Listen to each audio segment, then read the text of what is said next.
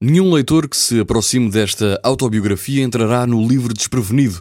Saberá que um jovem escritor chamado José, talvez o próprio autor quando começava, se encontra com um autor maduro e consagrado, esse sim, com um nome e sobrenome, José Saramago. Entre ambos, o que não existe fora do livro e o que existiu na vida real e literária. Este livro é a agónica luta do escritor jovem com amores e perdas, aventuras diversas aqui e ali, personagens que vêm de outros mundos, vozes diáfanas e vozes misteriosas. São palavras de Pilar del Rio sobre autobiografia, o novo romance de José Luís Peixoto. Na Lisboa dos finais dos anos 90, um jovem escritor em crise vê o seu caminho cruzar-se com o de um grande escritor e dessa relação nasce uma história que mistura realidade e ficção num jogo de espelhos que coloca em evidência alguns dos desafios maiores da literatura.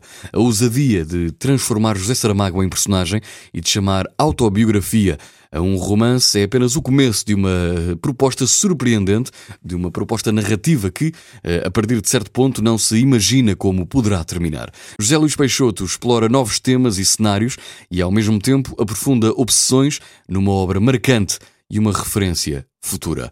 Autobiografia, o livro mais recente de José Luís Peixoto, é sem dúvida uma boa opção.